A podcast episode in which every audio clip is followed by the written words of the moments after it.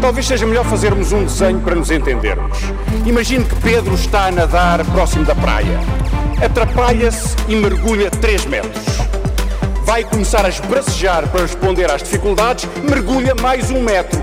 Conclusão de Passos Coelho: estamos a inverter o ciclo. Percepção do povo: o homem afogou-se. É assim que está o país, Sr. O Primeiro-Ministro. país não se está a afogar. país está E o Primeiro-Ministro também não.